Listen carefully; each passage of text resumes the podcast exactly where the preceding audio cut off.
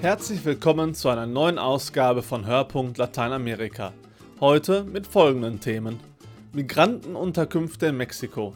Jedes Jahr machen sich rund eine Million Menschen aus Zentralamerika auf den Weg in die USA. Der Weg dorthin ist gefährlich und viele kommen erst gar nicht an. Sklaverei in Brasilien.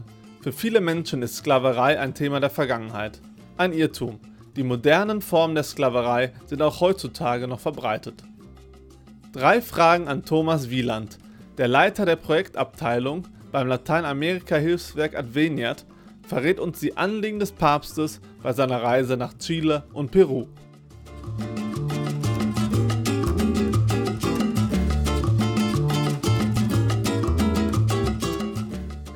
Jahrzehntelang war es für die Migranten aus Zentralamerika und Mexiko der große amerikanische Traum, in die USA zu gelangen und dort ein neues Leben anzufangen.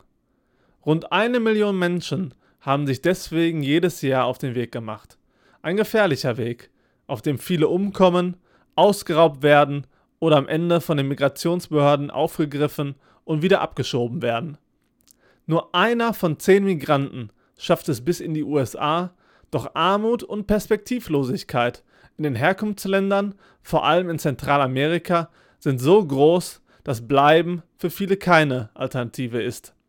Doch seit in den USA Donald Trump Präsident ist und unermüdlich mit höheren Mauern und strengeren Einwanderungsgesetzen droht, ist der amerikanische Traum ausgeträumt. Was wird aus den Migranten? Ina Rothschild hat sie in Mexiko getroffen.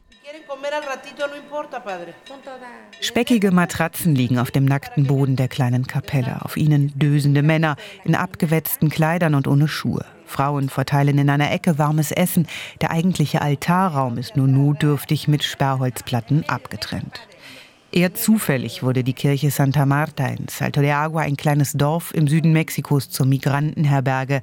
Das war vor vier oder fünf Jahren, als immer mehr vorbeikamen. Also das ist manchmal, äh, wenn es sich eine Gruppe bildet von 40, 50, 70 bis zu 100 Leuten manchmal, dann ist hier alles besetzt. Erzählt Padre Joachim Minich. Der Steiler Missionar stammt ursprünglich aus Duisburg, lebt aber seit 27 Jahren in Mexiko. Padre Joaquin, wie sie ihn ja alle nennen, geht raus. Nur wenige Meter von der Kapelle entfernt verlaufen Bahngleise. Hier fährt ein Güterzug vorbei bis hoch in den Norden an die Grenze zu den USA. Wenn er fährt, klammern sich hunderte Migranten auf dem Dach der Waggons fest und fahren als blinde Passagiere mit. La Bestia, die Bestie nennen sie den Zug, denn die Reise ist gefährlich, nicht nur, weil viele dabei verunglücken. Mein Name ist Walter Javier Galan. Walter Galan kommt aus Honduras. Auch er wollte mit dem Zug in die USA. Zwei Wochen war er schon unterwegs, als er überfallen wurde. Sie haben mich verprügelt, als ich bei einem Stopp kurz absteigen und etwas zu trinken kaufen wollte. Sie sahen meinen Geldbeutel und sind mit Stöcken auf mich losgegangen, haben mich getreten und geschlagen. Um die zehn Männer müssen es gewesen sein. Jetzt sitzt er in der kleinen Kapelle. Sein Gesicht ist geschwollen. Er zieht ein T-Shirt hoch und zeigt die großen, dunklen Blutergüsse in der Seite. Das bisschen Geld, was er besaß, ist weg. Ich dachte wirklich, es sei zu Ende mit mir. Aber Gott hat mir geholfen. Er hat mir noch eine Chance gegeben. Padre Joaquin und seine Helfer kümmerten sich um ihn. Walter ist kein Einzelfall, sagt der Deutsche. Viele Migranten, die werden überfallen, die werden entführt. Es gibt auch Frauen oder Mädchen, die werden auch verschleppt. Die Polizei, die Migrationsbehörde und die kriminellen Banden. Also die alle verlangen Geld. Ne? Und damit sie weiterfahren dürfen, werden die von allen, auch von diesen Transporter werden sie ausgenutzt. Fünf Steiler Missionare leben in dem kleinen mexikanischen Dorf. Mit Hilfe von Freiwilligen und Spenden organisieren sie hier das Nötigste, um den Migranten zu helfen. Unterstützung vom Staat bekommen sie nicht, aber für ein warmes Essen, einige Nächte in Sicherheit und ein paar freundliche Worte reicht es immer. Wir wollen helfen, wie Jesus sagt, kommt alle zu mir, die schwere Lasten zu tragen sind, die müde, erschöpft sind. hier könnt ihr Ruhe finden. Und hier die meisten Migranten sind, sind nicht katholisch, aber das spielt hier bei uns keine Rolle. Das Provisorium in der kleinen Kapelle soll bald ein Ende haben. Wenige hundert Meter entfernt wird gerade eine richtige Herberge gebaut. Hilfe dafür kommt auch aus Deutschland, vom Lateinamerika-Hilfswerk Adveniat. Der deutsche Padre hofft, dass die Menschen vielleicht äh, glücklicher werden, dass sie ihren Weg finden, dass sie, dass sie aber auch wiederum äh, spüren, es gibt auch Menschlichkeit im Leben. Über 10.000 Migranten kamen allein im vergangenen Jahr auf dem Weg in die USA in dem kleinen Dorf vorbei. Daran werden auch die Drohungen von US-Präsident Trump und die verschärften Einwanderungsgesetze nichts ändern.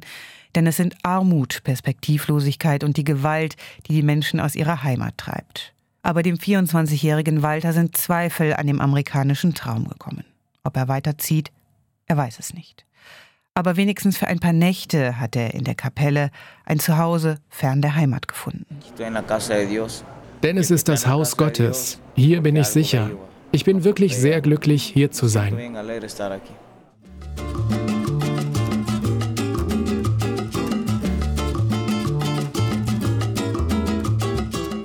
Die Weihnachtsaktion Adveniat hieß Arbeit würde helfen. Ein Aufruf, sich einzusetzen für bessere Arbeitsbedingungen in Lateinamerika. Im Jahr 1888 wurde in Brasilien die Sklaverei abgeschafft. Doch noch immer müssen Menschen dort unter unwürdigen Bedingungen arbeiten, sind vollkommen abhängig von ihren Arbeitgebern, die sie ausbeuten.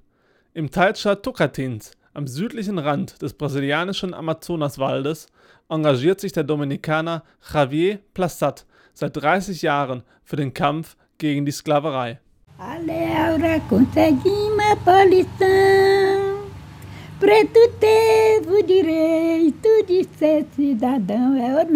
Noch heute erinnert sich die 87-jährige Juscelina Gomes dos Santos an die Geschichten und Gesänge ihrer Kindheit, die von jenem großen Tag handelten, dem 13. Mai 1888, dem Tag, an dem in Brasilien die Sklaverei endete.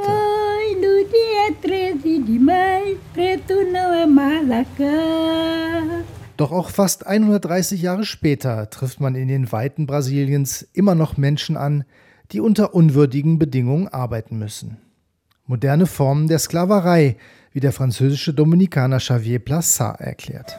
Trabalho escravo, hoje as correntes são muito sutis. Heute sind die Fesseln der Sklaverei sehr subtil. Man stellt den Leuten nicht mehr einen Revolvermann an die Seite, man nimmt ihnen schlicht ihre Ausweispapiere weg. Man zahlt einfach monatelang die versprochenen Löhne nicht, obwohl die Arbeiter ja deshalb über 2000 Kilometer weit gereist sind. Sie haben ihre Familien zurückgelassen, um diese Jobs anzunehmen. Du kannst wieder gehen, du bist frei, aber natürlich ist das eine falsche Freiheit, eine rein formelle Freiheit. Denn natürlich hast du nicht den freien Willen, denn der ist dir weggenommen worden o livre arbítrio, isso te foi confiscado. Viele Kilometer hatte auch Jean-Louis da Costa hinter sich gebracht, um hierher in den Teilstaat Tocantins zu kommen, wo ihm eine Arbeit auf einer Farm versprochen wurde. Doch dort erwartete ihn ein schreckliches Erlebnis. 14 Monate habe er umsonst gearbeitet, bis ihn Beamte des Arbeitsministeriums unter prekärsten Bedingungen auffanden. Abgemagert, ohne Zugang zu frischem Trinkwasser, zu menschenwürdigen Lebensbedingungen. Eine neue Unterkunft hat er übergangsweise in dem Wohnheim Donna Olinda gefunden, das die Landpastoral am Rande der Stadt Araguaína aufgebaut hat. Im Garten des Heims steht eine lebensgroße Holzskulptur eines brasilianischen Künstlers, umwickelt mit Stacheldraht. Der Gefangene heißt das Werk. Der Künstler hat dazu eine kleine Beschreibung geschrieben. Preso E der Gefangene ist der Name der Figur aus Holz, mit Stacheldraht und mit Erde und Holzkohle bemalt. Ein starkes Abbild der Sklaverei. Zwar ohne Ketten wie früher, aber dafür umwickelt mit Stacheldraht, wie es heute ist. Die Holzkohle auf der Haut ist die Natur, die auch sterben muss. Die Erde an seinem Körper ist die, die stets an seinen Händen klebt. Er ist nicht dunkelhäutig, er ist kein Indigener, weder weiß noch Mulatte. Er ist ein Mensch, den andere Menschen Menschen versklavt haben. Que outras gente escravizaram.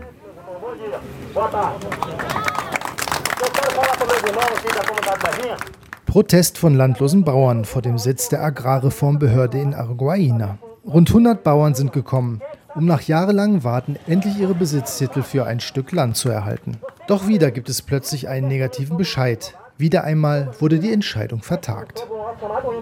Seit über drei Jahren wartet Domingos Gomes Pereira, 51 Jahre alt, fünf Kinder, auf ein Stück Land, kämmt mit seiner Familie vor einer brachliegenden Farm. Ohne eigenes Land sieht er keine Möglichkeit mehr zu überleben. Ich habe schon ein Leben lang Aushilfsjobs gemacht, aber heutzutage kann man nicht mehr damit überleben. Dazu noch mit Familie. Denn heute will dich niemand bezahlen. Alle wollen dich bloß ausbeuten. Der Mechaniker Moajir Joassi, 53 Jahre alt, drei Kinder, weiß auch nicht mehr, wie er ohne eigenes Land überleben soll. Die einzige Chance ist, ein Stück Land zu gewinnen und dann dort anzupflanzen. Alle haben dann Arbeit und alle werden besser überleben können, als wenn sie für andere arbeiten. Denn die bezahlen einen nicht. Die Großen drücken die Kleinen stets nach unten. Ohne eine Landreform werde sich das Problem der Sklaverei nie lösen lassen, weiß Xavier Plassat. Seit die brasilianische Regierung 1995 auf Druck der Landpastoral Gesetze zur Bekämpfung der Sklaverei erlassen hat, wurden über 52.000 Arbeiter befreit. Viele sind nach ihrer Befreiung wieder in die gleichen Abhängigkeiten geraten. Ein Kreislauf, der gebrochen werden muss so Plassat. Die Zahlen zeigen, je mehr man befreit hat, umso mehr Fälle wurden angezeigt. Das bedeutet, dass es nicht ausreicht, die Leute einfach zu befreien, um die Sklaverei auszumerzen. Nur weil man 52.000 Sklaven in 25 Jahren befreit hat, hat man die Sklaverei noch lange nicht besiegt. Man hat lediglich eine Plage sichtbar gemacht, die weiter existiert. Denn die Gründe sind ja immer noch dieselben. Wenn du jemanden befreist und ihn dann wieder am selben Ort absetzt, in derselben prekären Situation, der Armut, der Misere, dann wird er wieder jedwede Arbeit annehmen, wird sich wieder von neuem versklaven lassen. Das ist ein Teufelskreis.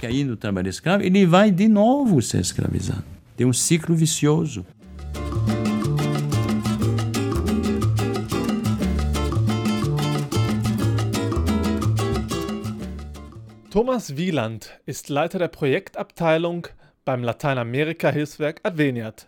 Wir stellen ihm drei Fragen zur Montag startenden Papstreise nach Peru und Chile. Was sind die Anliegen des Papstes, wenn er Chile und Peru besucht? Der Papst selbst hat sich dazu geäußert. Er ist als Botschafter der Freude des Evangeliums unterwegs. Das sagt er. Das macht er spürbar, indem er die Leute besucht, die an den Rändern der Gesellschaft leben. Der geht in den Knast, der besucht die Gefangenen, er wird sich mit Migranten treffen, die auf der Suche nach besseren Arbeitsmöglichkeiten, vor allem in Chile, unterwegs sind. Er wird ins Amazonasgebiet gehen, wo die Indigenen leben, deren Lebenswelt bedroht ist durch die Ausbeutung von Bodenschätzen. Er geht zu den Armen, um dort die Freude des Evangeliums zu finden und ihnen die Botschaft zu bringen. Bei welchen Problemen erwarten die indigenen Völker Unterstützung vom Papst? Wir wissen, was die indigenen Völker vom Papst erwarten. Denn im panamazonischen kirchlichen Netzwerk, bei dem Adveniat Part ist, Mitglied ist, gab es verschiedene Treffen, in denen die Indigenen entlang der Fluss, Flussläufe des Amazonasgebietes äh, sich artikuliert haben und formuliert haben, was sie von der Kirche erwarten und was sie nicht erwarten. Sie erwarten nicht, dass sie von kirchlichen Institutionen in Anzüge gesteckt und in äh, westliche Bildungsinstitutionen gepresst werden, sondern sie anerkannt werden, so wie sie sich kleiden, so wie sie leben, so wie sie denken und so wie sie ihren Glauben feiern. Sie erwarten die Präsenz der Kirche, dass sie trotz mancher Brüche in der Geschichte vor Ort sind und sie bei ihren Kämpfen unterstützen. Denn es ist so, dass die Indigenen zu den ärmsten Menschen in Lateinamerika gehören und dass ihre Lebenswelt bedroht ist.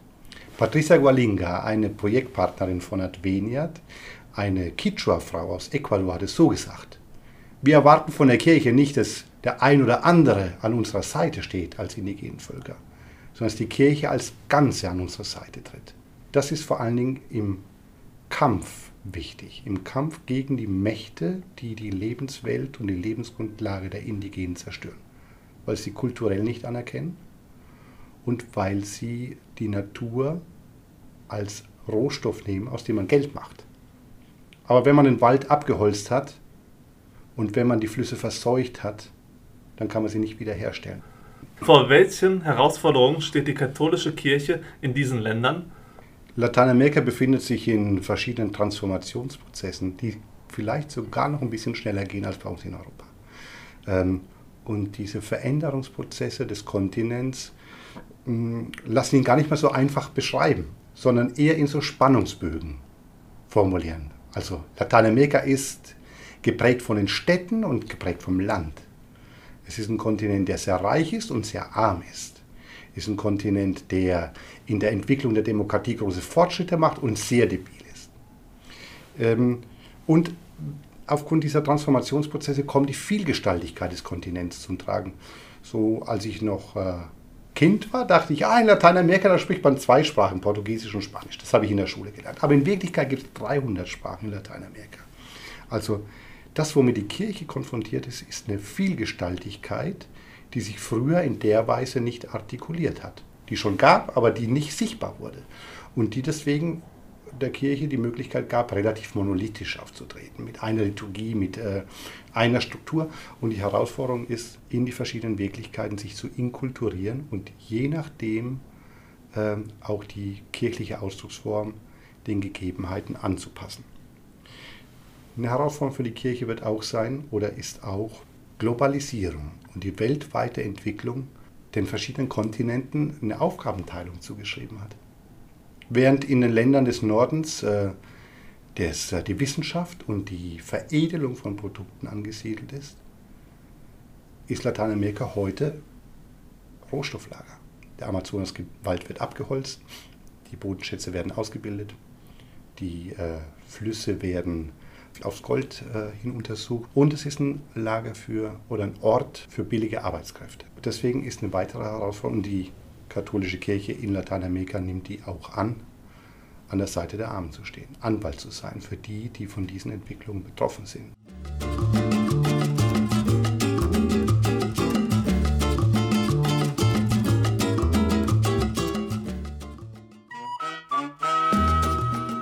Das war es für diese Ausgabe. Ich bedanke mich bei Thomas Milz, Ina Rotscheid, Thomas Wieland und Nicola van Bonn für ihre Mitarbeit. Mein Name ist Andrei Wilepski. Auf bald!